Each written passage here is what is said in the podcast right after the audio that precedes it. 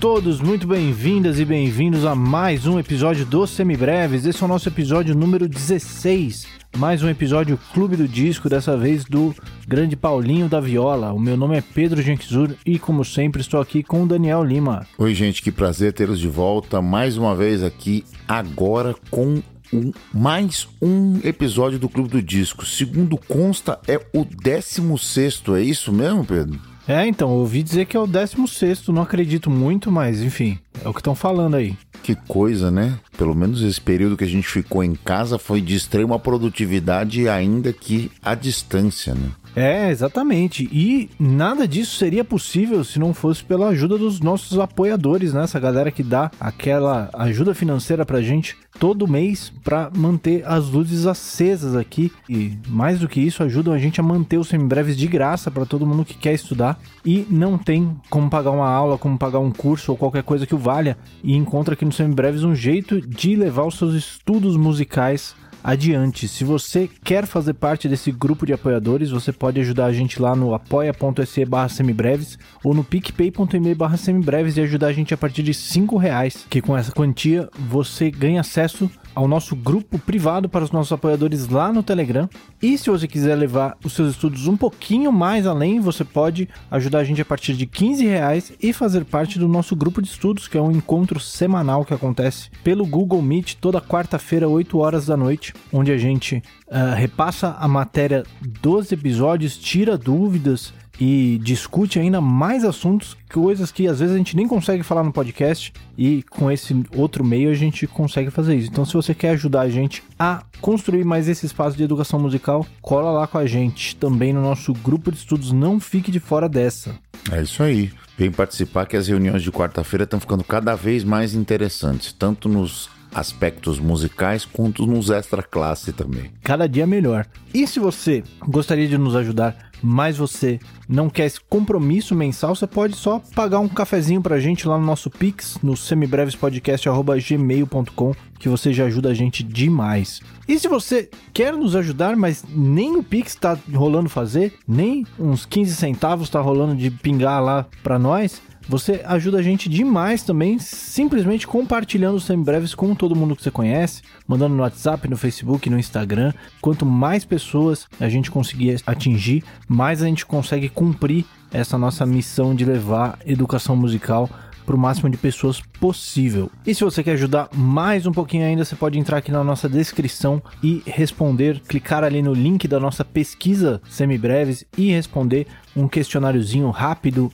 anônimo, online, para ajudar a gente a entender melhor o nosso público e entregar sempre o melhor para vocês. Não deixe também de entrar no nosso site no www.semibreves.com.br, onde você encontra todos os nossos episódios com o nosso material de apoio, que é um resumo por escrito para te ajudar a estudar. Se ainda assim ficar alguma dúvida, você pode mandar um e-mail para a gente no semibrevespodcast.gmail.com ou então entrar em contato em alguma das nossas redes sociais, no Facebook, no Instagram e no Twitter, nós somos o arroba semibrevespod. E se você gostaria de aulas particulares de instrumento, teoria, percepção, harmonia ou qualquer outra coisa que a gente puder ajudar você, você pode entrar em contato direto pelas nossas redes pessoais, né? Em todas as redes eu sou o arroba Pedro e o Daniel é o arroba Maestro Insano. Como sempre, todos os links estão na descrição do episódio. Certo? Mais alguma coisa antes da gente começar o nosso assunto de hoje? Não, isso aí, excelente cabeça. Vamos para cima que hoje o bicho vai pegar, hein? Então vamos nessa, falar do seu Paulinho. Meu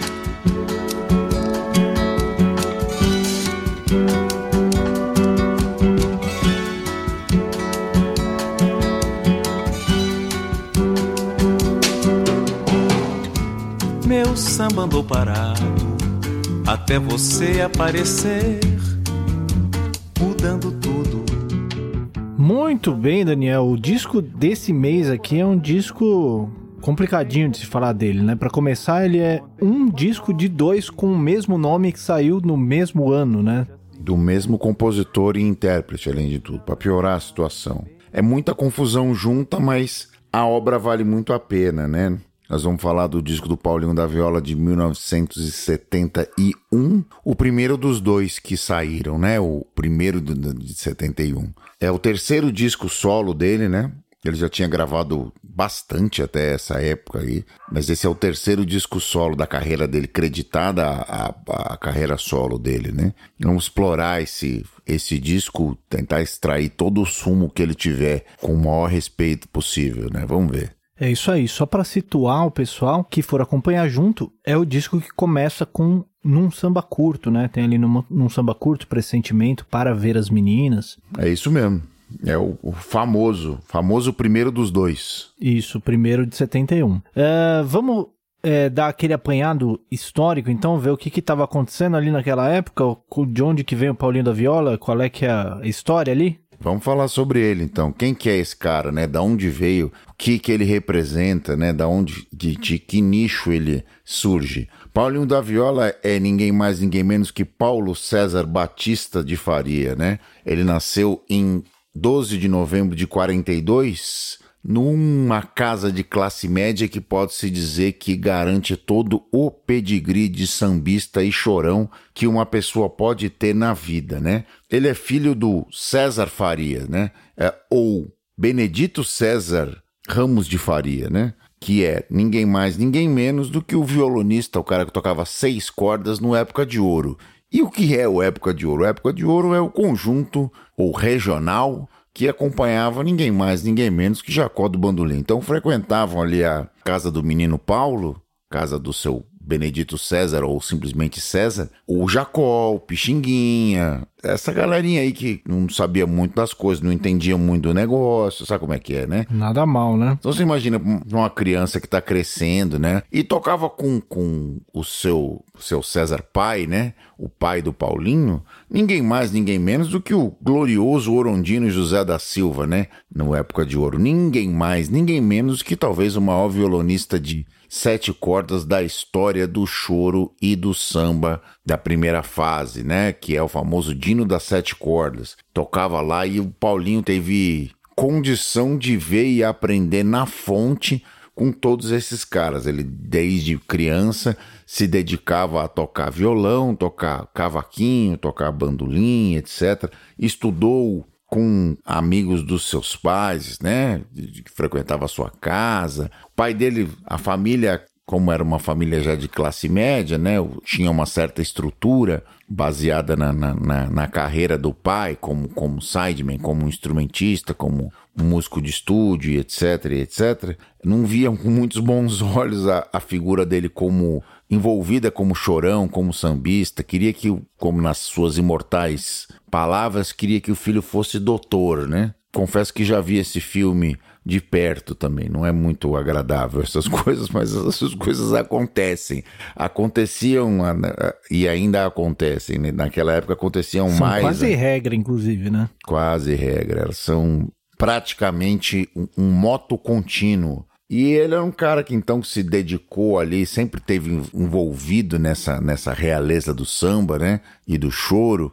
Ele passava os, os, as férias, os verões, na casa de uma tia no subúrbio, e lá no, no, no, né, nessa casa da tia começou a se envolver com o carnaval e com as, as escolas de samba, criando um bloco carnavalesco, né, os folhões do Amália Franco.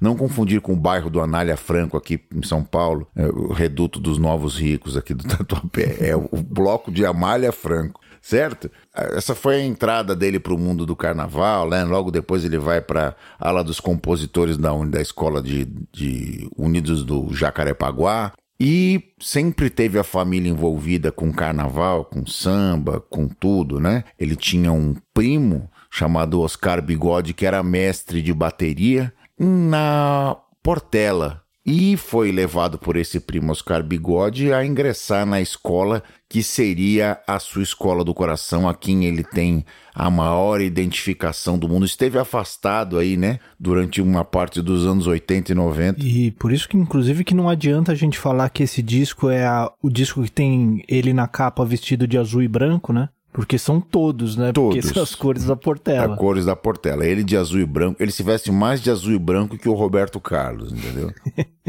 Tipo É, isso. mas por motivos diferentes, na realidade. Mas no caso dele é por causa da Portela mesmo. Não, ele é portelense, vascaíno também, vascaíno, apaixonado por futebol. Tem fotos de capa de disco dele com a camisa do Vasco, inclusive. É, é- é- é- ele é bem Não vascaíno. esconde as paixões, né? Não esconde as paixões mesmo. Gravou o hino do Vasco, inclusive. Grande vascaíno emérito mesmo. Quando se, as pessoas podiam manifestar isso sem que alguém gozasse da cara deles, assim, com, com, né, como tá comum hoje. Vasco passa por uma fase terrível há alguns anos já. Então, Paulinho tem sofrido também com, com a sua paixão futebolística. Nesses entrementes, ele atendendo ali aquela vocação familiar ou aquela pressão familiar, né? Não era nem uma vocação, ele passa a estudar contabilidade. Veja você, faz técnico em contabilidade e passa a ser bancário. Você imagina Paulinho da Viola como um técnico de contabilidade trabalhando num banco, você entra lá para abrir a conta, tá lá Paulinho da Viola abrindo a sua conta, né? Isso lá no, no, no começo da década de 60, né? E precisaria escolher bem o banco, né? Porque tem alguns que você não pode usar azul nele. Se ele fosse de azul e branco, ia dar ruim. Ia dar ruim, é verdade. Não, não- nem todos permitem esse tipo de. Cada banco tem a sua corzinha aqui, né? Exatamente. Então já, já viu, né? Se chegar de azul e branco lá, vai, vai azedar. Ele começa então a, ter essa dicotomia, né? Viver essa, essa, essa vida dupla, onde ele era o estudante de contabilidade o bancário e depois do expediente ele era o sambista, né? Ele ia para as rodas de samba, entender a boemia e ainda que seus pais não apreciassem muito esse negócio, não, queriam mesmo que ele fosse é, seguisse a carreira de urna, né? Mas como o pai tem um certo limite, né, no controle da vida dos filhos, para nossa sorte, seu Paulinho resolveu virar à esquerda, né? Na, na bifurcação ele pulou à esquerda, não teve jeito. E aí virou eh, sambista e chorão eh, full time a partir dali de 63, né? Que por acaso é quando ele chega ali no mítico e não menos famoso Zicartola, né? Ele é levado ali para o Zicartola, ali na Rua da Carioca, o restaurante de revitalização do samba e do choro, com os proprietários mais ilustres possíveis. Era ninguém mais, ninguém menos que o Cartola e a Dona Zica, mangueirenses, sambistas, compositores, cantores eméritos, que faziam daquele restaurante um reduto do samba de verdade original, que naquela época, pós-bossa nova, passava a ser totalmente revalorizado, revitalizado, revisto, inclusive com a aproximação dos jovens universitários e do Centro Popular de Cultura, especialmente na figura do Sr. Carlos Lira, que estava se ligando às raízes da música brasileira e defendia isso avidamente contra a- as influências externas. Né, como o canto da sereia Yankee, seja ela na figura do rock ou seja ela na figura do jazz. Você vê que eu falo isso rindo, porque isso é tão ridículo que, claro, que à luz daqueles tempos certas coisas faziam mais sentido do que faz hoje, né? Mas eu sempre achei muita graça desse negócio de dessa, dessa xenofobia musical, né? De se proteger algo nacional da influência externa. Isso é, é- é bizarro para mim. Mas, enfim, era o que se fazia naquela época, né? Nessa época do, do que ele vai nos pro Zicartola, nesse ambiente mítico, ele começa a tocar na noite, né? Tocar, acompanhar as pessoas. E aí todo mundo já trabalhou com música, sabe como é que é. Só que não eram quaisquer pessoas, né? Era o Zequete, era o Ciro Monteiro, essa galera da pesada do samba, e isso vai trazendo estofo, né, para ele. E nessa época ele já já compunha, né? Porque nessa mesma época ele chegou lá na Portela e mostrou lá um samba que ele tinha feito chamado Recado, que foi prontamente recebido pelo mítico Casquinha, emérito compositor da velha guarda da Portela, e já completado com uma segunda parte, estabelecida a primeira parceria ali naquele momento na, na- na- da chegada dele na Portela. Então, na- a partir do momento que ele chega lá na, na, na ala dos compositores da Portela e estabelece essa parceria com o Casquinha, ele é aceito na escola e de lá fica até não se desvencilhar, né? Ele teve algumas alterações Existiu uma dissidência, inclusive, da Portela no, no final dos anos 80, e que ele também se retirou da escola e depois foi, voltou coberto de louros e glória, depois já nos anos 2000 e etc. E foi muito bem recebido, né? Ele vai, depois dessa, dessa experiência com o Casquinha, já, já se. Enfim, ele é, é aceito na velha guarda da Portela e tá lá até hoje, né?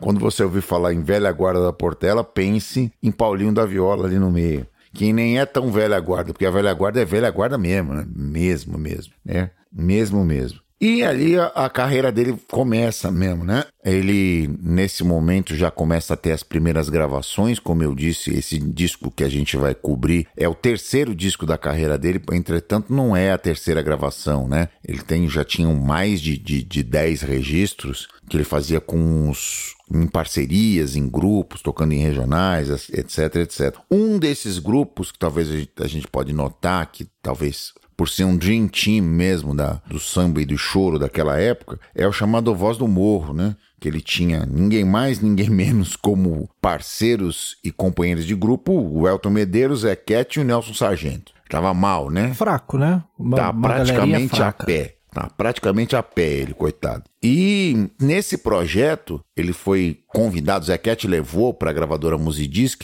e eles gravaram um disco chamado Roda de Samba. Diz a lenda, diz a lenda, né? Não sabe quanto tem de verdade nisso, que alguém da Musidisc encanou com o nome Paulo César. Não achou aquilo muito sambístico, por assim dizer. E ele foi ali naquele momento rebatizado pelo Zequete e pelo Sérgio Cabral de Paulinho da Viola. E ficou Paulinho da Viola, é Paulinho da Viola até hoje, acabou. Acho que até provavelmente a mulher dele chama ele de Paulinho da Viola, eu acho. Muito provavelmente. É muito aquela provavelmente. coisa, né? A alcunha Nunca é vi maior. ele tocando viola. É engraçado, né?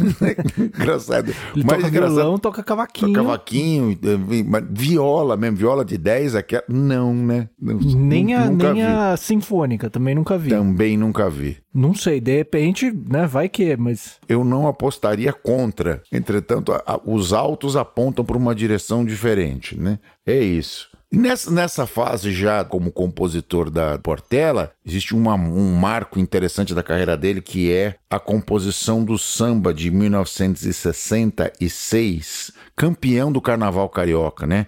Memórias de um Sargento de Milícias. Veja, gente, quando a gente fala em Memórias de um Sargento de Milícias hoje. a música não é de 2021, viu, gente? É, não, evoca um outro tipo de, de tradução e sincronicidade com uma espécie de, de organização social que não tem necessariamente relação direta com o que falava o Paulinho aqui nessa música. Então, o termo, apesar de ser de não ser novo, hoje ele evoca vai para uma outra direção, né? Não era disso que o Paulinho tá falando, mas ficou aí, né? Ele começa a sedimentar a, a carreira dele como compositor e vencedor de carnavais com a Portela, né? No mesmo ano, ele inscreve no, no Festival da Record uma música chamada Canção para Maria, que é uma parceria dele com Capinã, e eles acabam chegando no terceiro lugar desse festival. E grava também o seu primeiro disco solo. Como é que chamava o primeiro disco solo dele, Pedro? Primeiro de solo, não, não sei como é que chamava. Paulinho da Viola. Paulinho da Viola. Então temos aqui já três. três chamados Paulinho da Viola. Pois é, rapaz. Nesse sentido, existe aí uma sincronicidade com o senhor Paulinho da Viola e o Led Zeppelin, o nosso Pois é, gru- olha só. grupo. Quem grupo diria? Que nós- Grupo que nós cobrimos no Clube do Disco passado. Se alguém te perguntar um dia qual é a semelhança entre o Paulinho da Viola e o Led Zeppelin, você pode responder isso aí, né? Você pode perguntar isso para as pessoas para derrubar num, num programa de perguntas e respostas. Show do milhão da vida, porque você derruba o cara A única diferença é que o Paulinho da Viola não se dá nem ao trabalho de numerar os discos, né? Nem os do mesmo ano, né? A gente tem que falar o primeiro de 71, o segundo de 71, mas a gente tem que falar, ele não se deu, não. Disco chama Paulinho da Viola. E tudo bem. É isso. Então chega nes- nessa época aí, logo depois do primeiro disco solo, ele lança um outro, segundo, o segundo disco dele tem de 70, tem uma das músicas que ele canta até hoje, se ele sair sem cantar vai dar briga, que é o Foi um rio que passou em minha vida.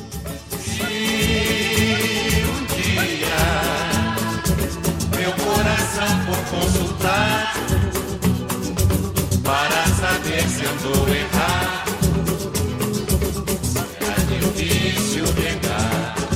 É uma das pérolas do repertório clássico dele, e é nesse cenário que a gente chega lá no disco de 71. Ele já sedimentado como efetivamente um artista do samba, com as raízes, com o pedigree que garante que ele foi criado e gestado dentro desse ambiente, não só artisticamente, mas como homem, né? Como criado no seio da família do samba, literalmente. Então, nós estamos falando de um cara que nesta época em 69 não era exatamente um cara velho, né? Ele não, era, ele tinha ali 26, 27 anos, mas ele era um cara experientíssimo, experimentadíssimo nessa coisa que se chamava samba e choro. E é nesse aspecto que a gente chega em 1971 para a gravação desse, que é o primeiro dos dois discos desse ano, né?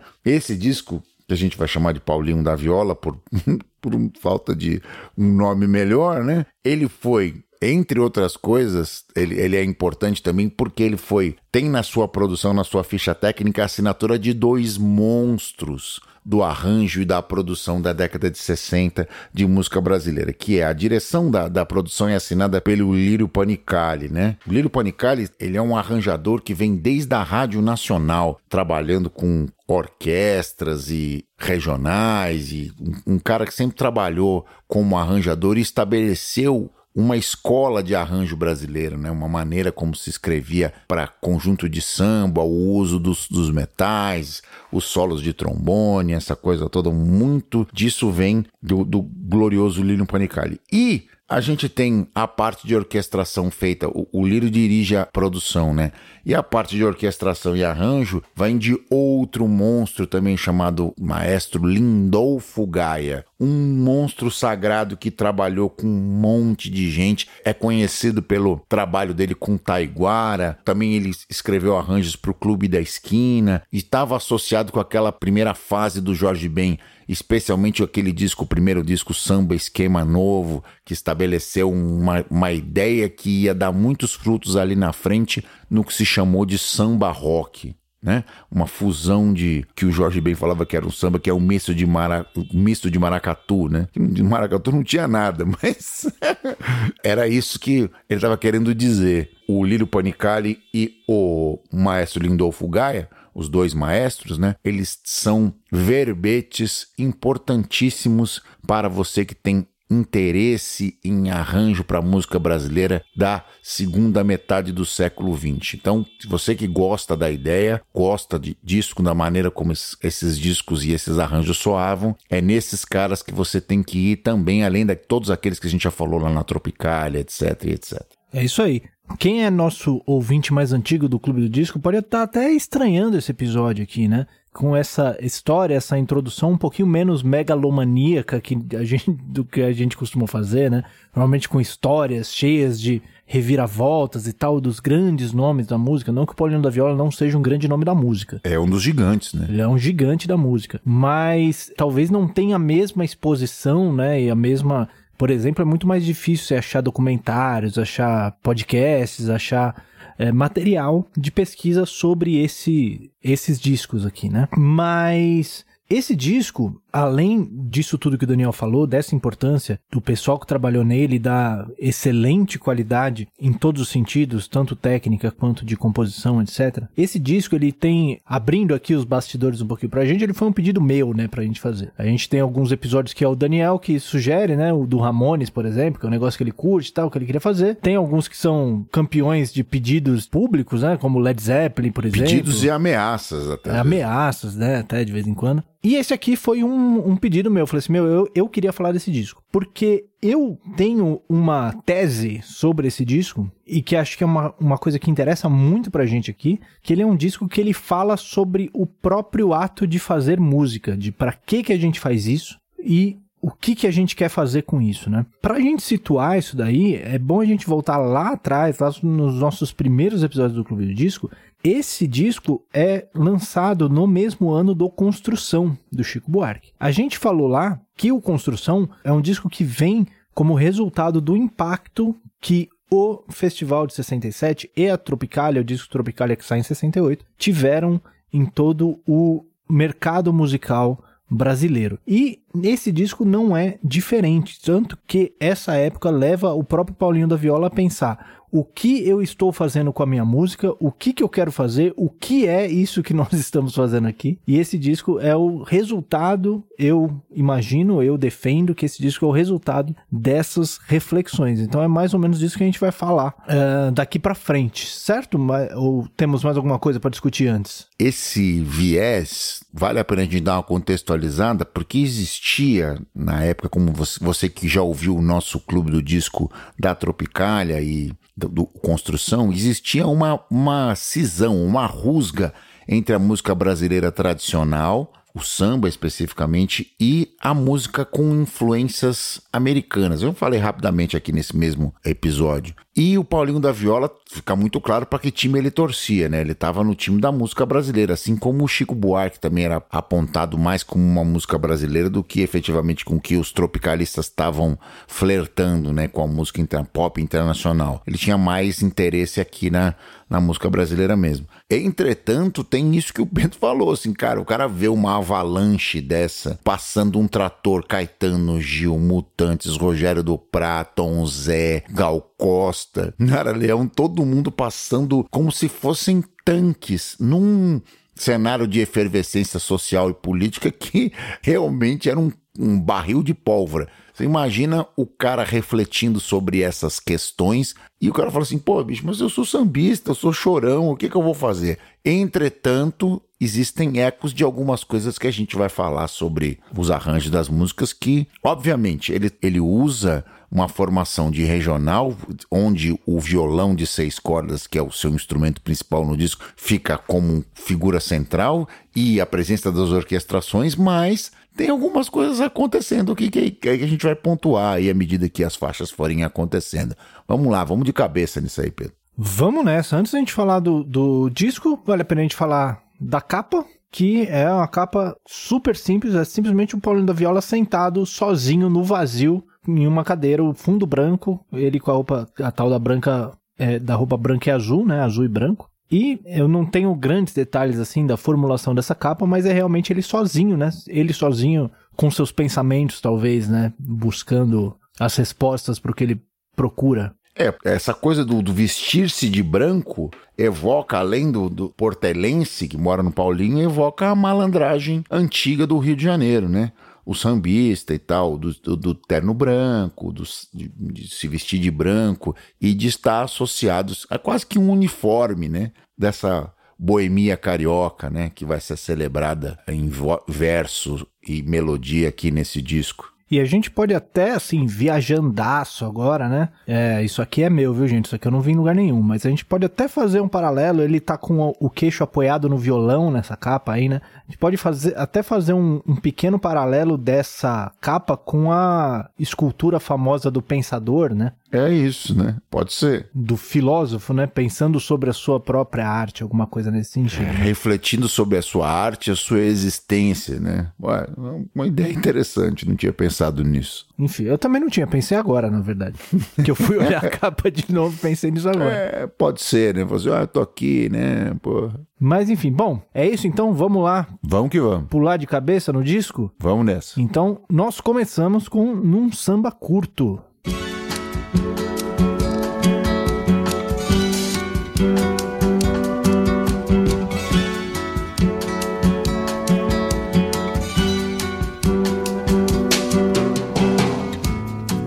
Samba andou parado até você aparecer, mudando tudo, lançando por terra o escudo do meu coração em repouso. Quando a gente vai falar dessa, da instrumentação desses temas, né, dessas músicas, a gente vai se repetir várias vezes porque ela é muito centrada na figura do violão do Paulinho, né? Esse especificamente no samba curto ainda é mais engraçado porque ela é um violão do lado esquerdo, Tem aquele estéreo que a gente falou muito no Jimi Hendrix, né? Novo estéreo, novo estéreo. É um misteriofônico ainda. Era um mistério para as pessoas. Eles não sabiam mixar direito com, com espaço, lidar com espaço, né? Então fica aquela coisa meio Jimi Hendrix, como a gente falou também, evocando aqui no, no, no nosso clube do disco antigo. Fica a bateria de um lado, o violão do outro e a voz no centro, né? É uma, uma mix bem, bem diferentona, assim, para os nossos ouvidos de hoje fica uma coisa meio, meio surreal até, né? Uma outra característica do, do, do, violão do Paulinho que vai aparecer, como eu disse, ele bebeu na fonte lá do seu Dino, né? Então você vai ver nessa. Não tem um contrabaixo elétrico nesse disco, tá, gente? Não tem nenhum contrabaixo elétrico. Ele se gravava em choro e samba nessa época. Quem fazia a linha grave era o violão de sete cordas. Que nem tem nesse disco, né? Esse aí é só de seis, né? E mesmo quando não tem o violão de sete cordas aqui, o Paulinho faz a linha de até tem um violão de sete cordas em, em, numa das músicas, mas nessa música especificamente, ele faz a linha do violão dos baixos no violão de seis, né? Que era o seu instrumento, que é o instrumento do pai dele, etc, etc, etc. Então, uma das características interessantes dessa música são esse baixo andando, as inversões acontecendo, geram harmonias bem interessantes, né? Então, tem essa, essas características que estão pulando. E na instrumentação, nas inserções do, do maestro Gaia, você vai ver umas madeiras, umas flautas no, na intro, que, que é também uma das coisas características que sobreviveu até hoje. Quando você vai fazer disco de samba, você faz com muita flauta tocando tema, fazendo dobra com corda, flauta dobrando bandolim. Isso é, é da escola de arranjo brasileiro. É uma das coisas que vai voltar a acontecer várias vezes e a gente vai falar várias vezes disso. Pois é, mas tem um elemento aí desse arranjo que você não citou, né? Que eu acho que é um que é bem interessante de falar, que é o cravo aparecendo aí, né? É, ele vai aparecer várias vezes, não é só várias nessa vezes. música, ele vai aparecer várias vezes. É uma, uma, uma coisa meio doida. Você fala assim, Cara, como é que o cara vai colocar um cravo nesse momento? Esse é um, uma característica desse disco, que ele já abre com esse som de violão e cravo, né? Inclusive o primeiro acorde, assim, é o acorde, o violão e o cravo fazendo juntos. Então ele apresenta, assim, o violão fazendo uma batida de samba, tá, então esse é um disco de samba. Mas tem alguma coisa estranha aqui. Tem, sem dúvida. Tem alguma coisa que tá fora do lugar. E acho que esse é o, eu, eu, acho que isso é intencional, esse alguma coisa fora do lugar mesmo as flautas, não é aquela flauta do choro, não é aquela flauta dobrando melodias e tal. É um não. arranjo bem introspectivo de flautas, duas flautas dobradas, né? Fazendo uma coisa bem minimalista e tal. É um outro tipo de intenção mesmo, né? Não é o tema do choro, é um tema de, de intro mesmo, né? Uma, um cara coloca, o maestro coloca de uma outra forma e, e, e é bem interessante mesmo. Essa coisa do cravo, é, se a gente for pensar o que estava acontecendo em volta, no, no, no, nos, nos, outros estilos. Na Jovem Guarda existiam os instrumentos de teclado que eram utilizados também, mas era basicamente na figura do órgão, basicamente um Wurlitzer ou um Farfisa. Alguns Tava começando o Hammond também, chegando o Hammond, mas era mais o Farfisa e o Wurlitzer. E ele é, é aquele órgão específico da Jovem Guarda, né? Em vez do cara falar assim, do maestro falar assim, não, vamos colocar um, não, não vamos, vamos colocar um cravo.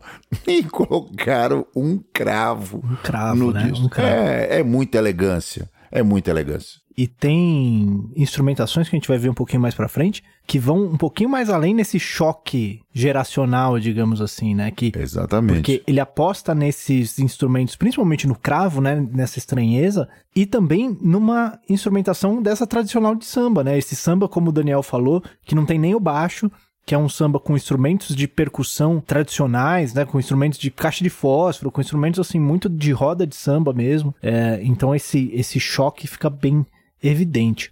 E eu acho muito interessante a gente falar da letra dessa música, porque praticamente todas as músicas desse disco, elas vão de alguma forma falar sobre o ato de se fazer o samba, né? Então, a prime... ele já abre com a frase meu samba andou parado até você aparecer, mudando tudo, né? Quem é você? A gente, como várias vezes a gente fala por aqui, a gente pode interpretar de várias formas, né? A gente pode pensar que foi um interesse romântico que mudou a vida da, do, do narrador aí. Mas a gente também pode entender que quem apareceu foi essa geração nova fazendo essa música diferente. Né? Eu fazia meu samba ali, ele tava paradinho fazendo, tava fazendo as coisas do jeito que fazia, aquele samba na Portela, na escola de samba e tal, e de repente apareceu uma galera mudando tudo. E aí, o que eu faço, né, com isso? E aí, ele fecha a letra com um ponto interessante, que é um outro tema que vai voltar mais pra frente, que é qual é a função desse samba, né? Para que que eu tô fazendo isso?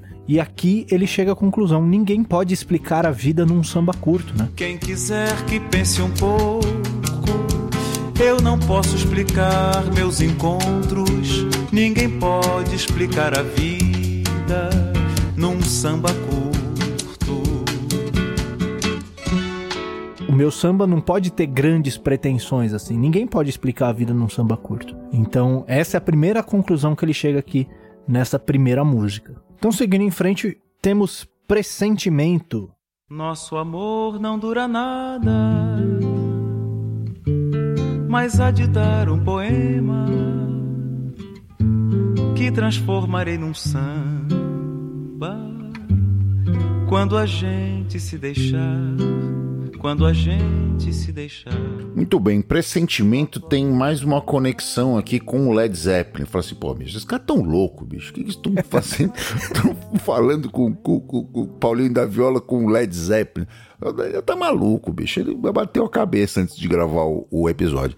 Mas para falar a verdade, tem alguns instrumentos de percussão aqui que estão usando uma ambiência forte na intro. Uma coisa zeppeliniana, mais ou menos, né?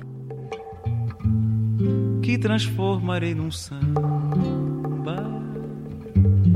quando a gente se deixar, quando a gente se deixar. As pessoas começam a se interessar por esse tipo de estética nas produções musicais e isso vai influenciando todos os gêneros. Quando cai no groove, beleza, vamos de violão e pandeiro, e aí parece um samba efetivo. Na, no aumento da parte de aumento da dinâmica, entra o surdo também, né? Nosso amor foi condenado a breve amor, nada mais. Eu tive um pressentimento. O surdo diferente do que a gente grava hoje, né? O surdo muito mais médio do que grave como a gente grava hoje e menos proeminente. Ele fica muito mais escondido. Hoje a gente, quando vai produzir disco de samba, você põe o surdo muito mais na cara do que se punha nessa época. O surdo tá escondidinho. Até porque você ó. tem o baixo pra, pra groovar junto com ele, né? Isso. Inclusive, uma das características quando você produz disco de samba é você achar o espaço na produção para que o surdo e o baixo se acomodem e não fiquem lutando karatê, né? Jiu-jitsu, muay thai, sei lá o que, que eles querem lutar. Gravar disco de samba é como construir um muro de pedra. Você tem que ir juntando pedrinha por pedrinha, não são tijolos regulares, né? Você vai juntando as pedrinhas, colocando ela no lugar, coloca no plano, etc, etc, etc tem jeito de produzir isso. E nessa época se fazia diferente. O, surdo tá mais escondidinho. Como não tem um baixo aqui, sem problema, né? O groove é todo segurado aí, então, com essa amálgama de violão, pandeiro e surdo, né? Tem na orquestração do, da faixa aparecem umas cordas muito bem escritas, inclusive, umas cordas com aberturas muito legais. Bem delicadas, né? Bem... Delicadas, isso. E tem um solo de flugel, de flugelhorn.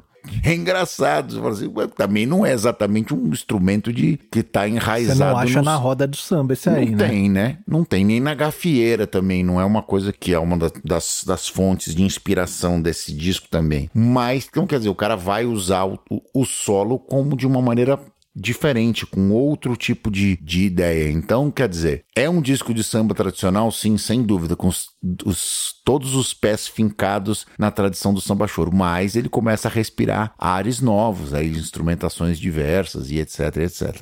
E tem um outro ponto que eu acho interessante a gente notar nesse disco. Né, você que que entende mais desse tipo de terminologia, do, do, dos ritmos e dos estilos, subestilos do samba, como é que você classificaria a primeira música num samba curto? Que, que tipo de samba é esse? Ah, eu acho que é um samba tradicional mesmo. Concordo. E o pressentimento? O pressentimento é. Talvez ele tenha já algumas coisas de, de, já mais modernas, né? A instrumentação vai para um outro lado, né? Especialmente a presença da, da, da grade de percussão um pouco mais apesar de ser vamos dizer assim, calcada no, no, no, no bandeiro e no surdo, você fala assim, ah, mas não era um, é, não, isso não é uma instrumentação nova, isso se usa desde o, dos, dos primeiros sambas de, de escola de samba, mas não, não em conjuntos reduzidos, em regional. Você não vai ver gente tocando surdo no regional, por exemplo. Você vai ver uma coisa mais ligada à escola de samba. Então, esta esse samba, apesar de não não dá para chamar de ser um samba de enredo, ou uma coisa assim, não dá para chamar samba disso. enredo vai vir depois, Vai né? vir depois, né?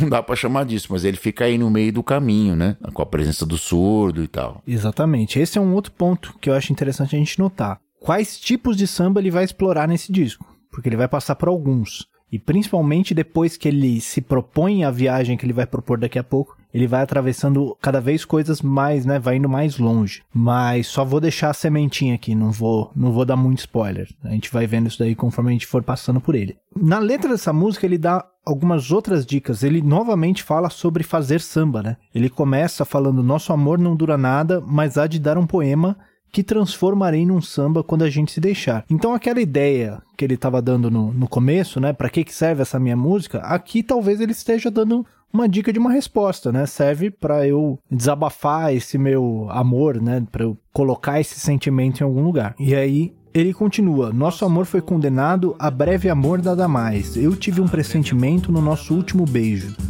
Eu tive um pressentimento no nosso último beijo. Por isso faço um poema antes dele se acabar e põe uma melodia, transforma em samba vulgar. Uma melodia transforma em samba vulgar. Então aqui ele saiu daquela pretensão dele de explicar a vida num samba curto, que ele tinha chegado à conclusão que ninguém pode fazer isso, e agora para ele o samba dele é um samba vulgar que serve para ele falar sobre um amor perdido simplesmente, né? E aí a gente vai explorando a dicotomia da personalidade dele, né? De uma, um cara que não era apoiado exatamente por uma família de classe média, não queria que ele fosse sambista, então sempre fica um, um ecozinho de um pé atrás, assim, né? Eu... Uma autodespreciação, né? Exatamente. Isso aí, vamos em frente? Vamos nessa. Então agora temos para ver as meninas. Silêncio, por favor, enquanto esqueço um pouco a dor do peito. Não diga nada sobre meus defeitos. Eu não me lembro mais quem me deixou assim. Bom, para ver as meninas, para vocês que são millennials, né, para usar um termo da moda que estourou essa semana de novo, né? Fazia tempo que eu não escutava esse, esse termo e voltou por um, por um outro motivo, mas voltou. Para você que são para você que é millennial, você deve conhecer a versão da Marisa Monte para esse, pra esse, pra essa música, né? Para quem é cringe como a gente, quem é, disse que para quem é bem bem cringe. Eu não sei nem se eu sou cringe, na realidade. Eu falta terminologia. Só se fosse cringe em logaritmo neperiano, assim, entendeu? Aí podia ser muito cringe, entendeu? Mas enfim, nerdices à parte, o Para Ver as Meninas, a gente pode chamar de samba de apartamento, né? Uma, uma redução de dinâmica considerável, porque tem, ela é, a instrumentação é baseada no no violão e no Elton Medeiros tocando caixa de fósforo. É uma coisa incrível, né? Uma, uma tradição do samba de boteco, de, um, de botequim que se fazia na mesa de bar, onde você pega o que tem à mão para fazer um instrumento de, de percussão, seja um molho de chave, seja uma caixa de fósforo, prato e faca, prato e faca, garrafas, copos e etc. E uma outra, aí em contrapartida a tudo isso que eu tô falando de, de ser uma, uma música baseada com os dois pés bem fincados na tradição, o Maestro Gaia colocou um solo de cravo na música. Exatamente. Um solo de cravo. Que justamente ele te pega desprevenido, né? Porque a música ela tá vindo, ela vai até a metade dela no violão, voz e, e caixa de fósforo, né? E quando você chega na metade, quando ele vai respor a melodia, é, vem um solo de cravo, né? E com a mix na testa, né? Ele Sim. pula mesmo, ele pula, o solo de cravo pula. E a, falando da mix aí, você tem um efeito assim, ela começa voz violão, a hora que entra a caixa de fósforo, a caixa de fósforo parece que tá no seu ouvido mesmo, né? Parece que tá, o cara tá tocando do seu lado, assim, né? Provavelmente ela é ele muito presente, né? Ele encostou no condensador mesmo para poder gravar, botou o meio condensador, encostou e tocou ali, né? Coladinho no danado. Essas possibilidades pós bossa nova, né? De gravar na mix o instrumento fica maior do que ele é. Sem dúvida. Sem dúvida. Já, já existia essa possibilidade, né? Já, já se gravava nessa época com estúdios com 4, 8, até 16 canais, né? Os Beatles já gravavam em 16 canais, né? E provavelmente aqui no Brasil ainda não se gravava em 16 canais. Nessa época eu não sei se esse disco foi gravado em 8 ou em 16, mas provavelmente em 8, porque no, no, no Sgt. Peppers eles ainda estavam sincando com um clock eletrônico, duas máquinas de 8 para gravar em 16, né? Ainda tinha uma. Eles faziam essas presepadas, mas acredito que aqui ainda já se gravava em 8. Mas mesmo gravando em 4, ainda dá para fazer esse tipo de coisa, né? É, até porque são poucos instrumentos, né, que se usa nesse disco. Não, é, a instrumentação é esparsa. É, é esparsa não tem mesmo. nada muito, assim, muito uh, megalomaníaco. É, ele é bem econômico, assim. Ele impressiona não pela quantidade, mas pela escolha dos instrumentos, né? Isso, isso. E, e, e quando se grava a orquestração, se grava num canal único, né? Ou no ou máximo, dois, no caso, ou no né? máximo estéreo, né? Estéreo. No máximo estéreo. Nessa época eu acho que se gravava num canal único, na realidade. mas aí você posiciona os microfones e mixa o naipe. Você mixa fisicamente, né? Controlando as dinâmicas através da regência, etc, Posição, etc, etc. né? Posição. Vai mais para trás, vai mais para frente. Tal, isso, é, é, uma arte isso, gravar a orquestração de verdade. Por isso que custa caro. Exatamente. Sem falar na sala, né? Sem falar na sala. Sem uma, sem sem uma boa sala, nada acontece. Nada vai acontecer. Por isso que muitas vezes vão gravar orquestra em igrejas, por exemplo, ou em teatros, né? Assim, se grava em estúdio também, mas tem certos certas gravações específicas que você vai escolher uma locação para gravar uma orquestra. É, não dá para gravar em qualquer lugar ou em qualquer estúdio, né? Não, Até porque aqui, não cabe, aqui em né? casa não dá, né? Se não, pois é, isso colocar que eu aqui no quarto não, pois é, vai, como é que a gente vai não gravar? Vai dar certo. A orquestra que eu tenho aqui é do, é do Contact, serve, não? Alô Native, Native, patrocina nós. É, rolou um, um merchan Isso, ó, espontâneo. bom nisso. É, patrocina nós, Native. Bom, e falando da letra dela, ela já é uma música de coração partido, né? Podemos falar que ela é quase um samba canção, assim, né? Essa música de pesar e tal, de um, de um relacionamento de. Amor não correspondido, né? De luto mesmo, né? De luto por perder alguma coisa, né? E aí, dentro desse luto dele, ele dá uma guinada dentro desse raciocínio que ele estava tendo, né? Que ele falou antes que ninguém pode explicar a vida num samba curto, o meu samba é vulgar e tal, não sei o que. Ele estava vindo nessa assim, né? De se desprezar um pouquinho, desprezar a sua arte, né, um pouquinho. E quando ele chega aqui no Para Ver as Meninas, ele termina a música com Porque hoje eu vou fazer, ao meu jeito eu vou fazer um samba sobre o infinito.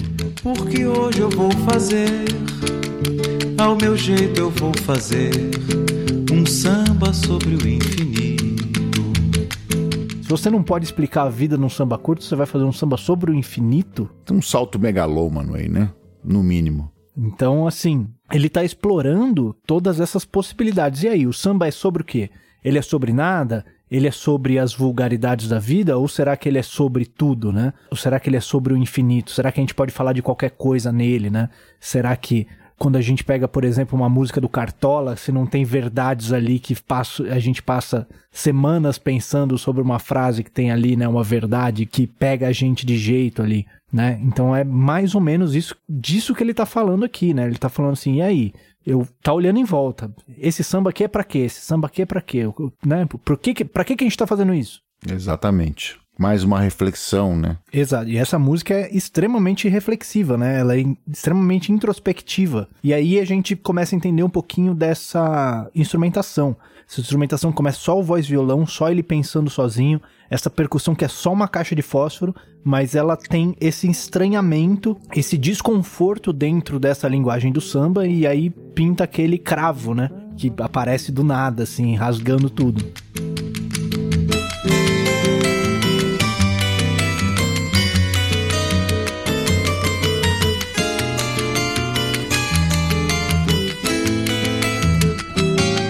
Então aí essas coisas começam a fazer um pouquinho de sentido, né? Escolhas. E o cravo, que é um instrumento né, antigo, né, barroco, usado na, na, música europeia no período barroco, você vai ver também do outro lado do Atlântico nos discos dos Beatles. Olha aí que coisa incrível. Você pode fazer uma outra. E é da mesma época, hein, gente? Não, vamos fazer uma conexão aí. Falar assim, ah, quer dizer que o Paulinho da Viola resolveu colocar um cravo porque tinha no disco dos Beatles. Não, não foi isso que eu disse. Eu disse que também acontecia. Agora, quem é o, o maluco que colocou esse, que resolveu colocar esse cravo? Eu voto, eu voto no Gaia, para falar a verdade. E a gente pode entender esse cravo, né? Essa escolha desse cravo, porque se a gente for pensar numa coisa que a gente vai ver como antiquada, como uma coisa antiga, como uma coisa de uma outra realidade, se a gente pega o piano, por exemplo, que é um instrumento muito de orquestra, mas ele também tem na bossa nova, ele também tem no samba, né? Você tem muito No esse som de piano nosso, todo, né? é. Ele não causa um estranhamento muito grande, assim. Mesmo os instrumentos de orquestra, que ele coloca aqui cordas, flautas, flugels, eh, eles se encaixam bem. O cravo, que é um instrumento que ele é o, o avô do piano, né? Ele já tem uma desconexão com essa linguagem muito maior. Sem dúvida. Beleza, então vamos em frente? Vamos nessa. Então a próxima é Nas Ondas da Noite.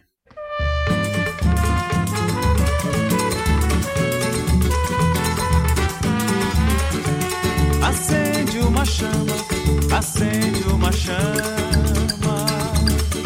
É o som de um samba que chega nas ondas da noite pra mim. Dizendo que a história nos ensina. E um amor assim ninguém domina. Bom, no Nas Ondas da Noite nós chegamos mesmo num samba enredo, né? Aí já, já tem uma, uma cara de samba enredo. A, a instrumentação tem uma percussão muito maior, né? Já tem muitos mais elementos com agogô, com clave, com um monte de outras coisas. E eles tentam emular essa situação mesmo, com o andamento. Ainda naquela época, o andamento da, da- dos anos 60 e 70 era um pouco mais lento do que se faz com os enredos de hoje. Hoje você vai tocar em enredos, você toca num, num andamento proibitivo, né? Como tudo, né? Acelerou, né? Mas nessa época ele tinha um pouquinho mais de cadência. Ainda assim é um samba enredo, né? Um samba usado para a escola de samba, para o desfile de escola de samba, né? Apesar de não ter um enredo dentro dele, vocês entenderam o que eu quis dizer. E é isso aí. Bom, e aqui continuando essa nossa historinha, né, que o Paulinho da Viola tá tentando contar, ou que eu tô inventando em cima do que o Paulinho da Viola disse, né? Nunca se sabe. Mas continuando essa nossa historinha aqui, ele começa a música com Acende uma chama, é o som de um samba que chega nas ondas da noite pra mim, dizendo que a história nos ensina e que um amor assim ninguém domina. Ele tá dizendo aqui que a história nos ensina. Daniel, o que que ele faz a partir dessa música? Aí que tá, ele vai modernizando tudo que vai acontecer daí por diante, né? não só isso, né? Ele vai buscar composições de outras pessoas. De outras pessoas. O lado B do disco é todo um disco de, de intérprete, né? Exatamente, ele vai buscar na história do samba o que, que outros autores disseram sobre esse ato de fazer samba. E vale a pena dizer, não disse, mas ainda é tempo, estamos falando da faixa, que tem umas intervenções bem interessantes de, de metais no arranjo dessa música, quase apontando na direção da gafieira, assim, né? Alguns cortezinhos de metais que, que o maestro escreveu. Muito bacana também. Né? É, que ele até continua, se há um tempo de amargura, pode haver a desventura de um samba sem calor, né? Então, aquela depressão que ele estava sentindo nas faixas anteriores, que eram bem mais intimistas e veladas e tal, talvez fosse esse tempo de amargura que ele estava passando. Mas nada se conserva eternamente, depois a gente se vê amor. Por que depois? Porque ele vai passar as próximas músicas interpretando outros compositores, ele vai buscar isso na história, e no fim do disco ele volta para dizer pra gente o que, que ele aprendeu com essa viagem dele. Se há um tempo de amargura, pode haver a desventura de um samba sem calor. Nada se conserva eternamente, depois a gente se vê, amor. A gente pode também ler isso de uma outra forma, né? A gente tem que pensar que nós estamos em 1971, no período mais duro da ditadura brasileira, né? Como se dizia na época, o pau tava comendo pesado, né? A gente estava sobre a luz do AI-5, etc, etc. Pode-se ler também desta forma, como uma, uma leitura mais política de gente que precisa, ó, vou preciso me desconectar disso aqui agora, não posso dar o meu recado todo, porém eu volto. Não vão conseguir acabar com isso não. Pra quem achou que a gente ia passar um episódio de Clube do Disco Nacional sem falar da ditadura brasileira, Tava muito bom pra ser verdade, né? pois é. E a última frase que eu acho interessante da gente citar aqui, em que ele fala: Quem pode viver sem amor? Até pensei que o meu samba se perdeu. Olha só. Até pensei que eu não sabia mais fazer isso daí. Mas o samba se transforma como a vida, assim como essa chama de amor que não morreu. Quem pode viver sem amor? Até pensei que o meu samba se perdeu.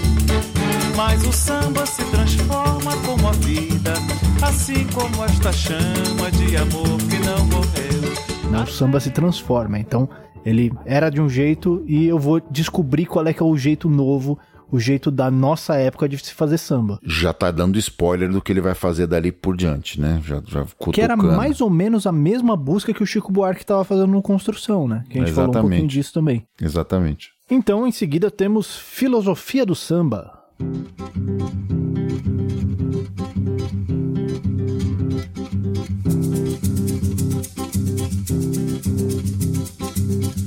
Pra cantar samba não preciso de razão, pois a razão está sempre com dois lados.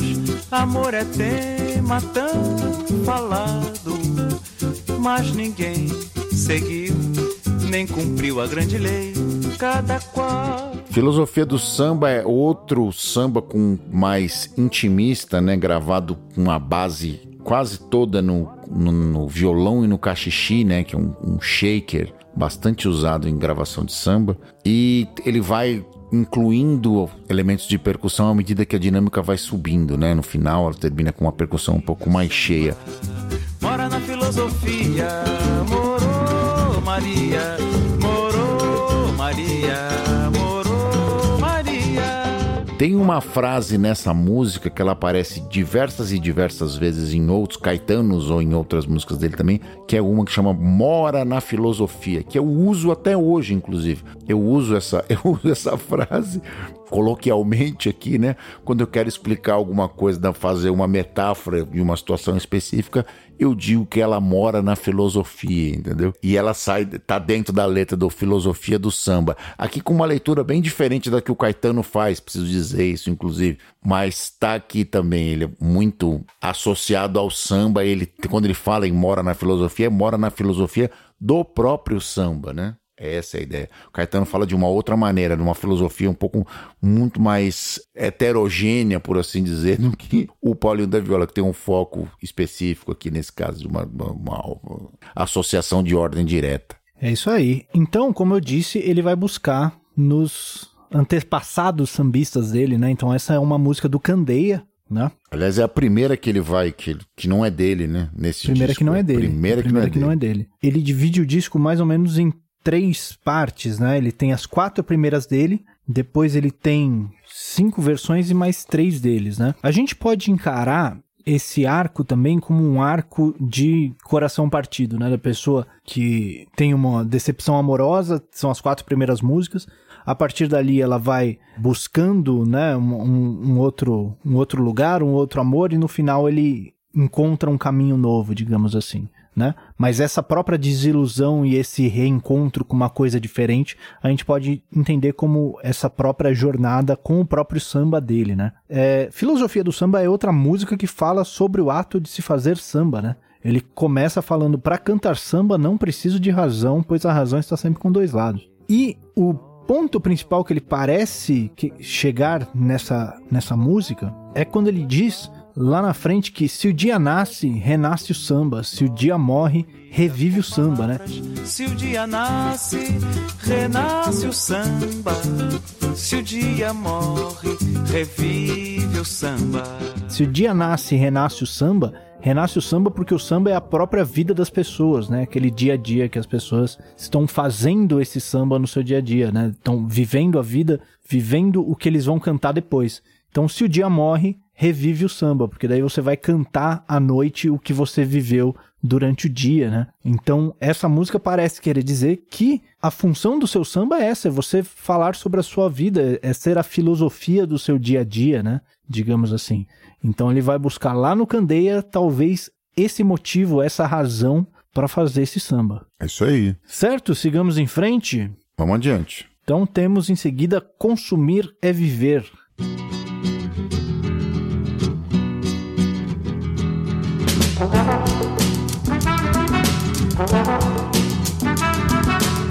No supermercado onde me encontro, medindo e pesando o teu carinho. Uma oferta, meu desejo, vejo ali. como artigo de toda semana, confortável que não deixa mancha. Bom, no consumir e viver a coisa começa a ficar um pouquinho mais moderninha, né?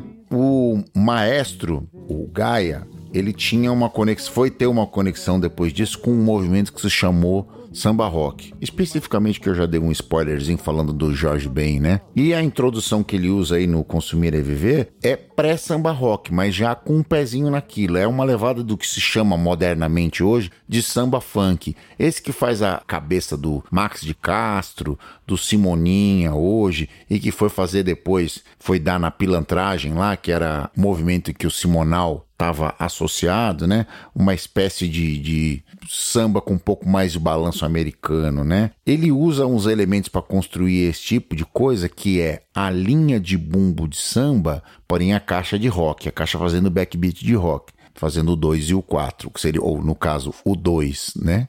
Você falou o 2 e o 4, como se fosse pensando em um compasso de quatro tempos, mas pensando no compasso de samba de dois, pensa fazer a caixa fazendo backbeat fazendo dois. E uma outra característica fundamental desse tipo de instrumentação são os metais. Os metais, eles swingando, né? Como foi ficar uma, uma assinatura desse movimento que foi dar lá na banda Black Hill, lá no final dos anos 70, virada para os 80, que era a essência desse negócio, você usar esse tipo de metaleira swingando e com percussão e, e groove de samba. É isso aí. E o que ele parece nos dizer aqui, né, é que um dos motivos do seu samba pode ser ser um produto, né? Ser uma, um, um bem de consumo, né? É uma música bem uma mensagem bem meio dark, né? Meio sombria essa música, assim, né? Ele, ele começa com no supermercado onde encontro, medindo e pesando o teu carinho, né?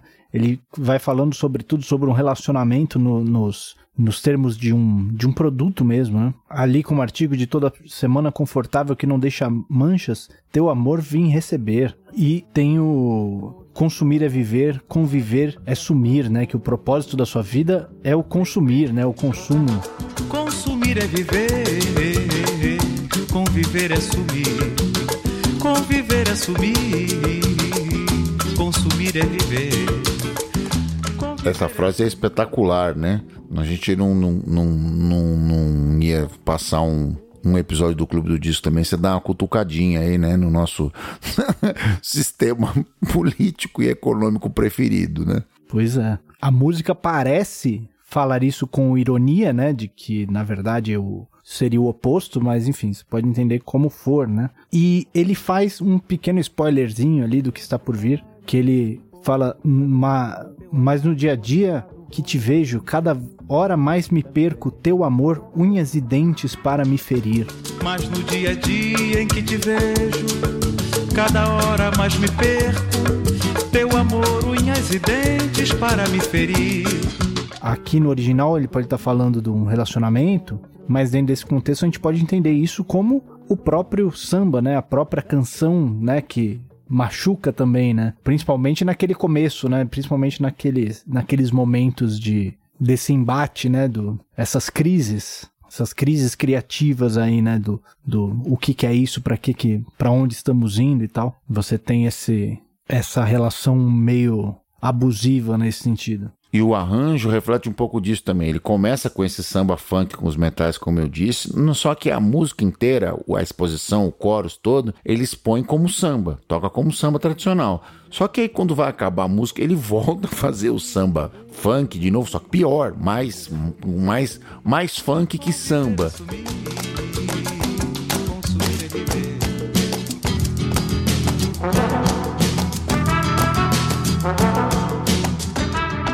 Tem essa reflexão. Do que, que ele está falando exatamente? Do samba como um mercado, de um relacionamento, do samba como produto dentro do mercado, com um relacionamento sendo consumido, ou num, num, numa viagem um pouco maior, do conviver assumido, você se anulando para poder conviver com uma pessoa? É essa a ideia também, dentro de um relacionamento? Então tem N leituras que você pode fazer aí dessa letra. A letra é incrível, fantástica. Essa frase é espetacular. E ela é do Marcos Vinícius de Andrade, né? Não é do Paulinho da Viola. Essa é importante dizer isso. Isso, a gente vai. Quando a gente voltar pro Paulinho da Viola, a gente avisa. Nesse momento é tudo cover. Cover, versiones. E essa aqui é a música que encerra o lado A, né? Então aí nós viramos o disco e do outro lado a gente começa com Lapa em Três Tempos.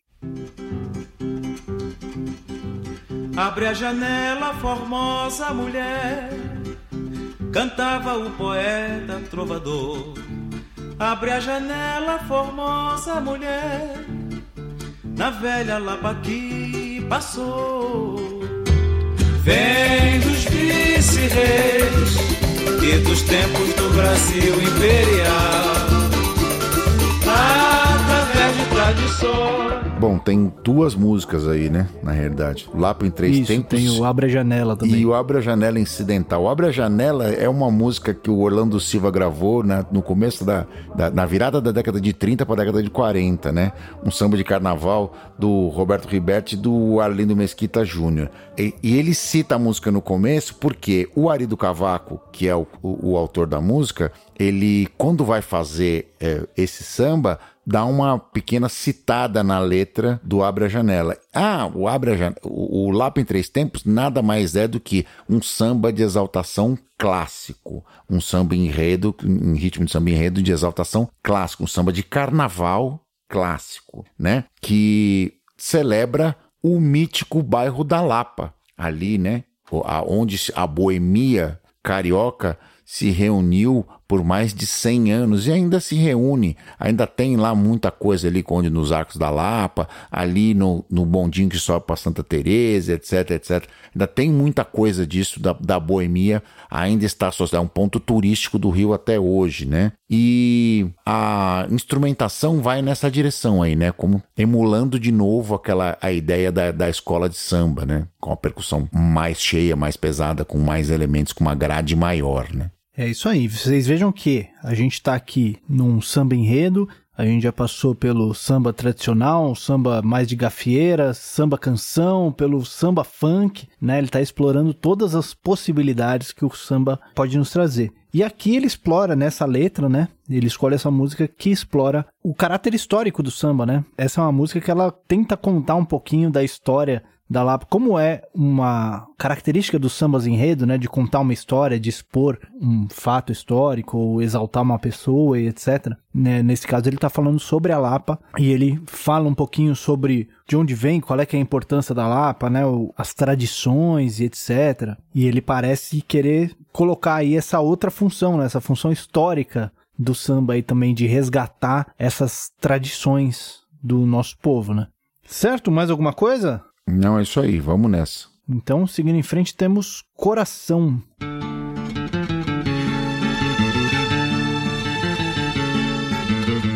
Coração, por que bates tão depressa se ela nunca te esquecer? Não vês que aquela mulher coração não tem sequer Desconhece o que é chorar. Bate mais devagar, bate mais devagar.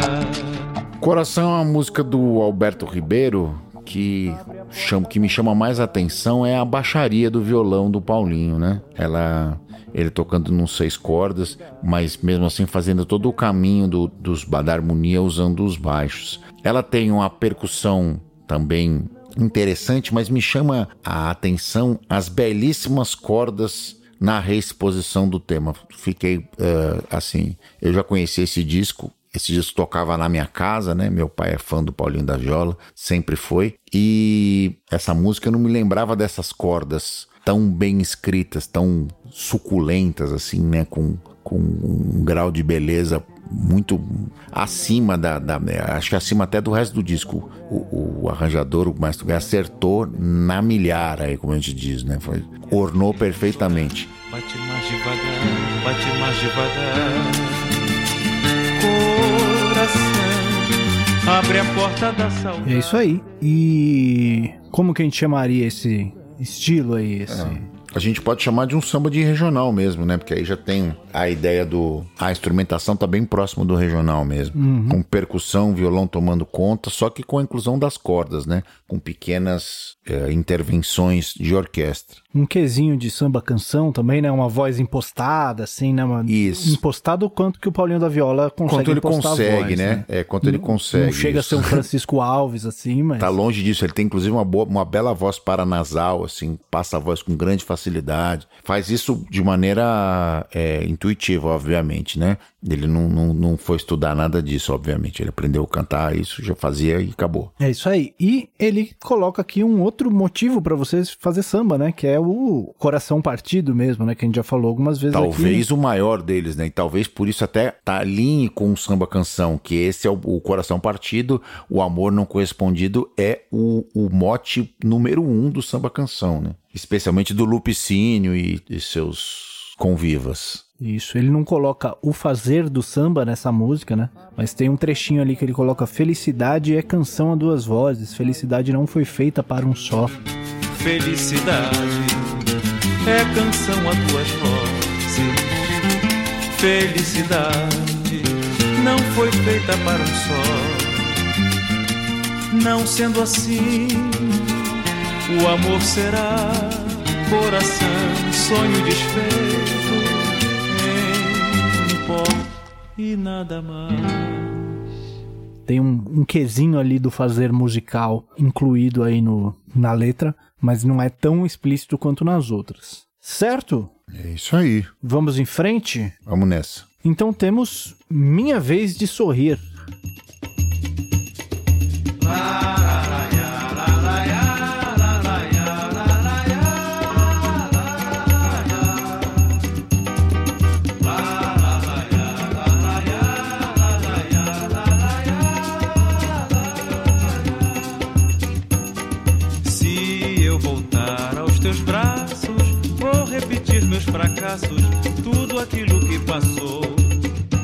Minha Vez de Sorrir é uma música do recém-falecido e já saudoso Nelson Sargento. Ele faleceu há mais ou menos um mês e pouco por consequência da Covid-19, né? Ele tinha sido operado de um câncer, estava convalescendo e já vacinado, mesmo assim não conseguiu resistir. Então, lembre-se, você que está vacinado, assim como eu estou vacinado também, tem que continuar se cuidando, né? Não é porque você tomou vacina que pode sair para ir pela rua lambendo o corrimão. Falando sério, se cuidem. E falando agora do arranjo especificamente, essa tem uma, um quesinho já de, de, de escola de samba de novo, com a presença do surdo, né? Uma percussão um pouco mais cheia, dá uma enchida bonita, né? E de novo as, as intervenções de orquestra do maestro fazendo, dando aquele glacê, né? Fazendo um, uma um impressionante como o arranjador entendia perfeitamente a linguagem.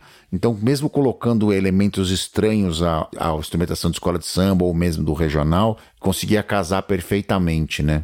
Era uma coisa que já estava dentro do, do, padrão, né? Desde a época do samba canção já se fazia isso. E esse disco não, não foge dessa escola de arranjo tradicional do samba e do samba canção nacional. E é isso aí. E nessa música ele começa a volta dele, né?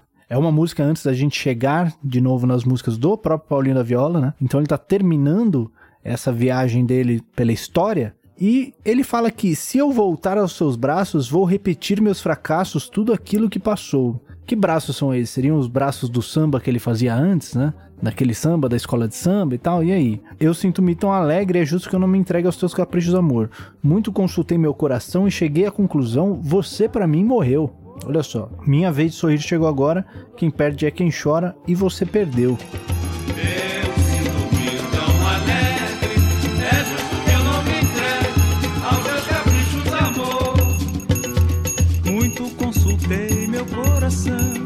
e cheguei à conclusão: você pra mim morrer.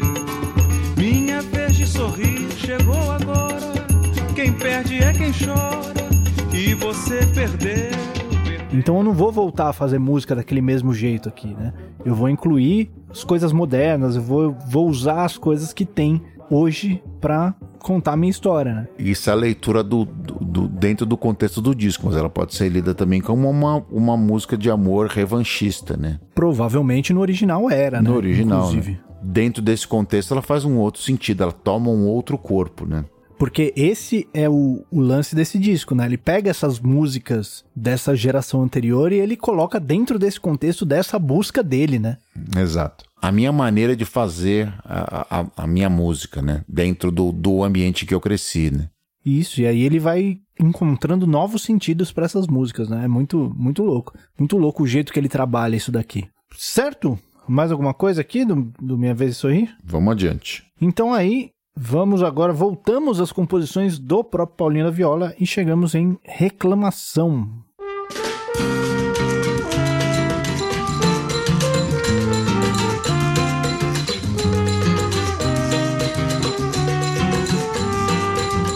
Há quanto tempo eu ouço essas palavras? Há muito tempo eu procuro a solução deste dia a dia. Eu não tenho alegria, mas parece que eu não estou sozinho, não. Reclamação é um samba de gafieira clássico, né? Com introdução de trombone, com clichês de arranjo de base, né? Pam, pam, pam, pam, pam, que a gente usa para até hoje, né? Que se usa para dançar, de fazer dança de par enlaçado, esse tipo de, de convenção de arranjo de base. É interessante porque os dançarinos usam isso para fazer quebras na coreografia, etc, etc. Ele, além do trombone que marca, né? Tem o violão central do Paulinho e esse tem batera, tem percussão e tem batera junto, né? Como se costumava tocar na gafieira. Já tinha é, a base é outra. A banda de, de gafieira, ela sempre teve bateria. Se toca a bateria junto da percussão. Então aí é, é obrigatório até para o reforço dos clichês e etc. Esses clichês de arranjo de base que, que, a gente costuma chamar de convenções, né? Que são, todo mundo faz junto e etc.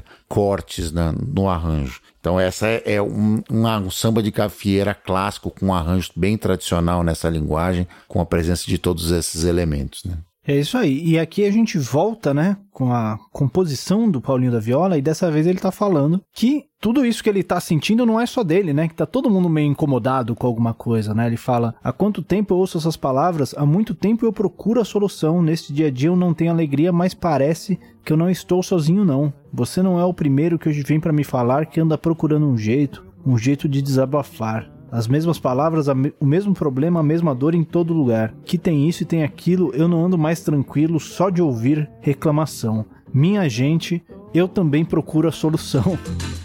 Você não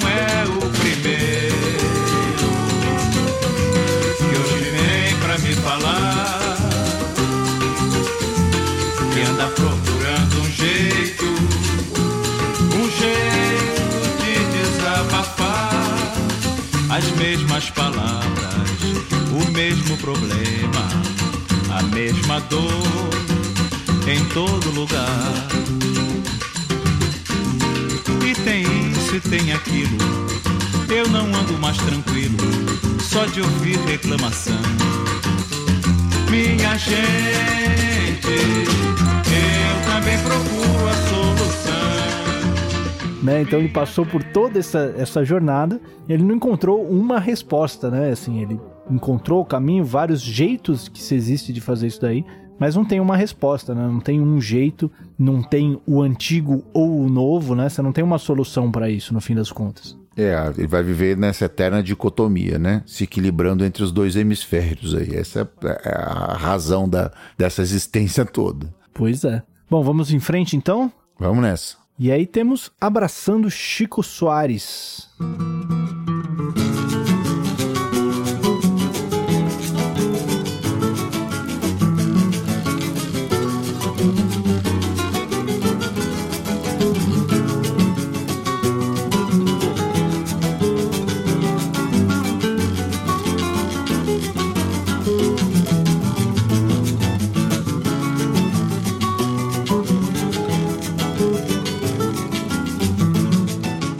Abraçando Chico Soares é um choro, né? Um, choro tradicional, escrito em forma ABC e tudo. E quem é Chico Soares? Chico Soares é ninguém mais, ninguém menos que o canhoto da Paraíba, né? é o violonista canhoto, como o próprio nome sugere, que não inverte as cordas, assim como o Edgar Scandurra. E, e foi uma das grandes influências do Paulinho da Viola, né? Que ele ficou impressionadíssimo com aquele cara que tocava com os bordões do violão na parte de baixo, né? Típico de quem aprendeu a tocar com um instrumento emprestado e não podia trocar as cordas, né? Assim como o Edgar Scandurra do Ira também fez, né? E a instrumentação desse, desse, dessa música vai exato na direta razão do regional, né? Uma instrumentação de regional. Pela primeira vez aparece aí um instrumento que supostamente devia estar no disco inteiro, que é o cavaco de centro. O cara fazendo a base, né? Então você tem um cachixi, o reco fazendo a percussão, cavaco de centro e violão. O violão faz as baixarias e toca o tema. Assim como o canhoto da Paraíba também fazia nos choros. É. Canhoto é chorão também, também é da, da tradição do, do, violão brasileiro, naquela escola que deriva direto do Dilermando Reis e né, que fica ali, que se equilibra entre a tradicional técnica de tá, escola de tárrega, né, carrega e carcaça, essa coisa toda, Fernando Sori, etc, os grandes mestres do violão internacional, e o choro, né, a, o violão de rua. A gente equilibrava essa, essa, Quem estudou violão sabe do que eu estou falando. A gente é obrigado, quem estuda violão clássico aqui no Brasil, a entender o repertório de choro, principalmente porque uh, Vila Lobos, por exemplo, que é um dos principais compositores de choro do Brasil, se dedicou a escrever para o violão, né? E tem violão, ele tocava violão também, ele era violoncelista, mas tocava violão também. Então o canhoto é dessa linguagem, dessa linhagem de choros violonísticos. E o Paulinho foi nessa aí, né? Ele que é um grande compositor de choros também, né? Ele compôs Choro Negro, que é um standard, um clássico, né? Obrigatório em todas as rodas de choro também. E o, o Abraçando Chico Soares é mais um desses choros maravilhosos que ele escreveu, né? Isso aí, se não me engano, Abraçando Chico Soares é o primeiro choro que ele escreve, né? Assim, gravado e, e etc. Sim, Sim, como registro, sim. Não sei se ele tem, se ele escreveu algum choro antes, mas na obra dele, a primeira vez que ele se dedicou a gravar um choro, um choro ele, né? isso, ele gravou aqui nesse disco. Até porque ele, como, como artista solo, ele era ainda recente, né? Recente, Esse é o terceiro né? disco recente. solo dele. Ele já tinha gravado pra cacete, tinha gravado mais de 10 discos, mas como Paulinho da Viola, como artista solo, era, tava começando aqui, né? Exatamente. Isso me leva a conclusão, né, desse disco, porque ele passa por todo esse caminho e aí ele chega num lugar, né? Ele chega nessa música instrumental, que é uma música, como o Daniel falou, extremamente tradicional, né? A melodia super tradicional, a harmonia super tradicional, a instrumentação super tradicional, forma super tradicional, um choro tradicional que ele faz em homenagem a um dos, dos ídolos, das influências dele. Então essa é uma das respostas que ele acha, né? Voltar para o tradicional e fazer bem aquilo que é da tradição dele aqui que ele faz aqui no Abraçando Chico Soares, certo? É isso aí. E terminamos o disco então com a outra parte dessa conclusão, que é Vinhos Finos Cristais.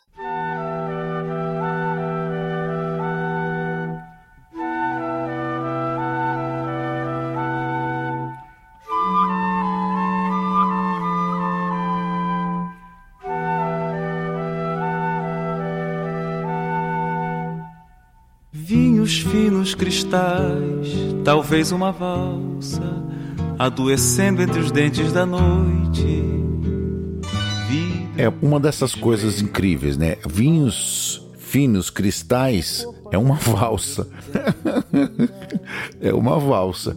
Mas o que, que uma valsa tá fazendo no disco do Paulinho da Viola? Mais uma vez, gente, a tradição do violão brasileiro sempre previu valsas, mazurcas, shotes, gavotas, todos esses ritmos de, de danças europeias do século 17, 18 e 19 que foram trazidas junto com a corte portuguesa e isso sempre teve dentro do violão brasileiro. Isso se tocava na casa do Paulinho também. Ele teve essa influência. Você vai pegar discos do Armando Reis, que vão ter valsas gravadas. É da tradição do repertório violonístico né, brasileiro. Então, isso é uma outra fonte em que bebe aí o nosso querido Paulinho da Viola também, né? E tem o cravo, mas essa, o cravo tá aí de novo. Além do violão, o cravo volta. Você vê que o Cravo ele tava lá no começo, né? Ele aparece no, num samba curto e no Para Ver as Meninas e depois ele volta aqui, né, no Vinhos Finos Cristais. Ele faz toda aquela viagem, né, assim, do por que que eu tô fazendo isso para chegar no final e ter esse incômodo, né?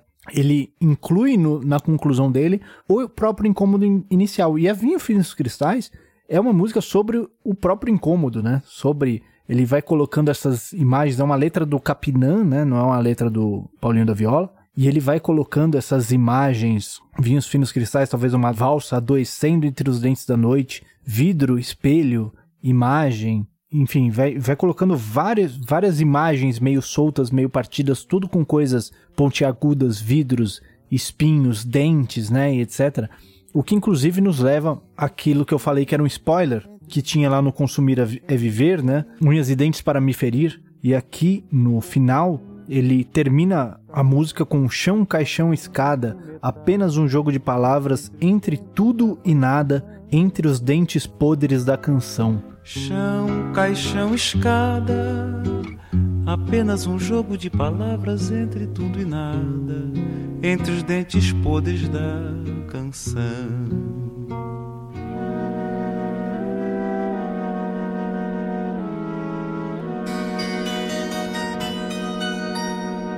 Ele preso ali entre esses dentes, que ele não sabe bem se é o tudo, se é o nada, se é só um jogo de palavras ou se é uma obra sobre tudo, né? Então a, a música, ele, ele mais ou menos ele se. ele encontra o conforto dele dentro de todas essas contradições que é o fazer musical, que era o que incomodava ele lá, em si, lá no começo, e aí ele chega no, no final com uma música que engloba tudo isso, uma música de um ritmo que não é o samba que ele estava pesquisando até agora, né? Chegando uma valsa com um arranjo bem mais orquestral, com um cravo aparecendo desde o começo, né? E com uma música sobre a própria contradição da canção.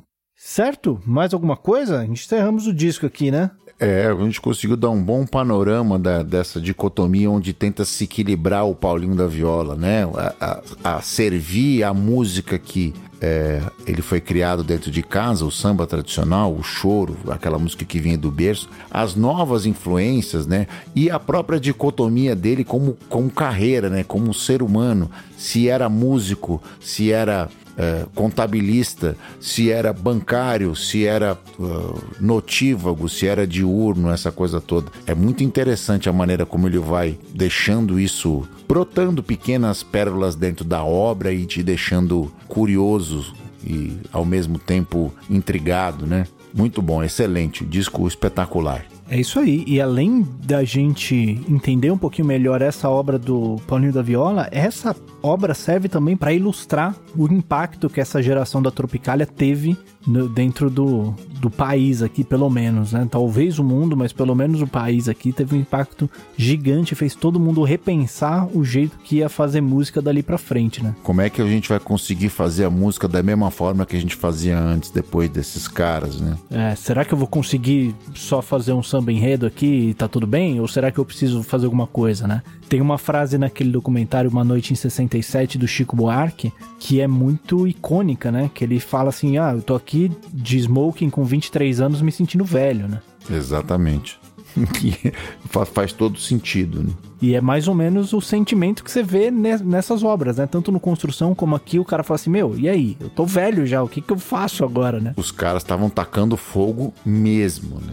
Mesmo. Queimando todas as estruturas e deixando todo mundo em polvorosa, né? O, o tempo provou que tinha espaço para todo mundo, não precisava necessariamente todo mundo embarcar na mesma onda, mas você vai escutar pequenos ecos de tudo que acontecia em volta, como é natural, né? Que, que você não passa incólume pela própria influência do seu tempo, né? Mas uma obra icônica, né, uma obra realmente importante, ela vai te fazer refletir, né, sobre o que você faz. Independente, se você pode chegar no final, você pode chegar na conclusão que, beleza, você não vai mudar nada. Aquilo não te serve, né? Mas, Mas você vai assim... pelo menos refletir, né? Como o próprio Paulinho da Viola chega no final dessa jornada toda e fala assim: não, beleza, eu vou fazer um choro tradicional. Do jeito que fazia lá em casa, né? Exatamente, mas ele tem isso e ele tem a outra obra experimental dele ali também Exato. junto, né? Tá tudo junto, não amálgama, né? Isso, uma do ladinho da outra ali, né? Exato. Certo? Mais alguma coisa? Não, isso aí. Acho que tá bem entregue. A gente conseguiu dar um bom panorama. Convido todos a ouvirem o disco e derem as suas próprias opiniões e pareceres a respeito. Isso aí. Entregamos mais um então? Mais um entregue.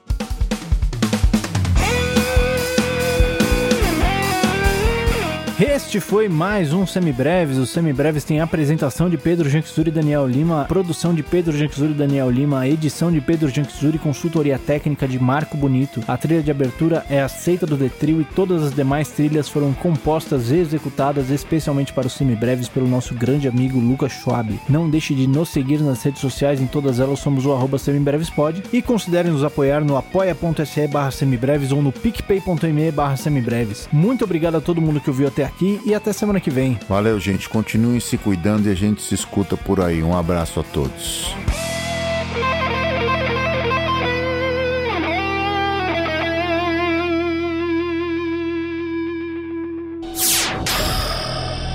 Semibreves, edição de podcast.